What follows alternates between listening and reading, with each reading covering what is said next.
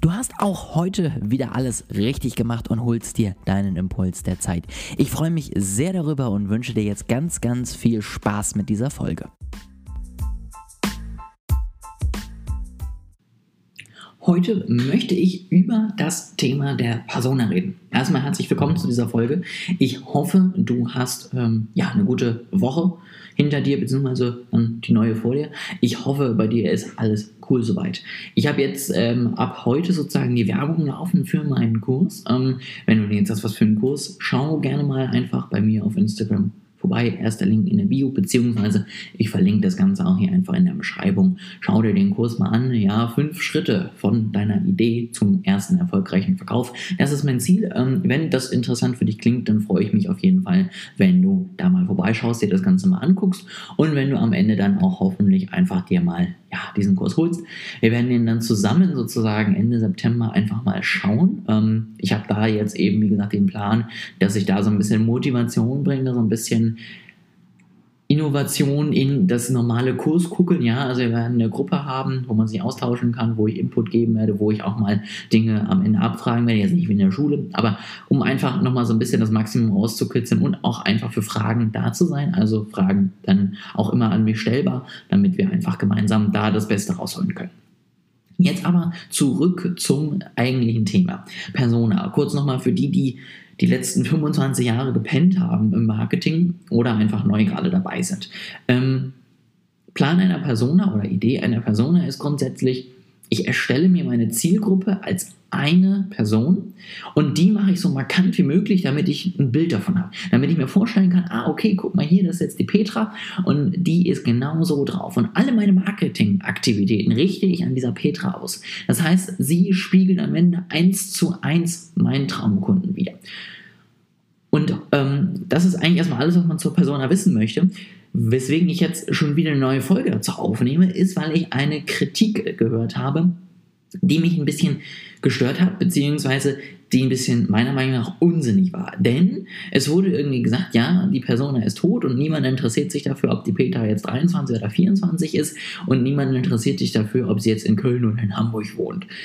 Und das ist richtig, ähm, darum geht es aber auch nicht. Und ich glaube, das ist ein großes Missverständnis, was viele machen, ähm, was, was glaube ich auch lange so äh, durchaus geteilt wurde, was auch ich eine Zeit lang auch in den Vordergrund gestellt habe, aber nicht nur, dass eben die Persona vor allen Dingen diese, diese Person ist, die dann ein Datum, wann sie geboren wurde, hat, die, äh, da steht am besten schon, dass sie Uni Hamburg äh, im Zimmer 23.5 gerade ihre Vorlesung hat und dass sozusagen einfach Massen an Daten gesammelt werden, die komplett irrelevant sind. Natürlich interessiert es mich am Ende für mein Marketing nicht, ob sie jetzt 24, 25 oder 26 ist. Und am Ende interessiert es mich tatsächlich auch nicht, ob sie in Hamburg oder in Köln wohnt. Was mich für mein Marketing und für meine gesamte Produktgestaltung, für meine Werbung und so weiter interessiert, sind die Dinge, die danach kommen, die ich auch immer mit mehr Nachdruck versucht habe, am Ende rüberzubringen, weil sie ein bisschen komplexer sind, aber am Ende sinnvoller und vor allen Dingen auch hilfreicher. Das sind nämlich solche Dinge wie was ist ihr Problem? Was beschäftigt sie gerade? Was guckt sie gerne an Serien? Was hat sie für Interessen? Was hat sie am Ende irgendwie für Gedanken den ganzen Tag? Was ist ihr Wunsch für die Zukunft? Was ist ihr Problem, wo wir mit unserem Produkt andocken können? Und was ist das Versprechen, was am Ende sie abholt? Ja, das heißt, es geht gar nicht so zwingend darum, sich dann vorzustellen, hat die jetzt blonde Haare oder nicht, sondern es geht am Ende darum, was ist ihr Problem und wie können wir sie ansprechen. Und weil wir uns diese Person so gut vorstellen können, kann ich dann nämlich sagen, wenn ich eine Werbung gestaltet habe, nee, das guckt sie sich nicht an. Das glaube ich nicht.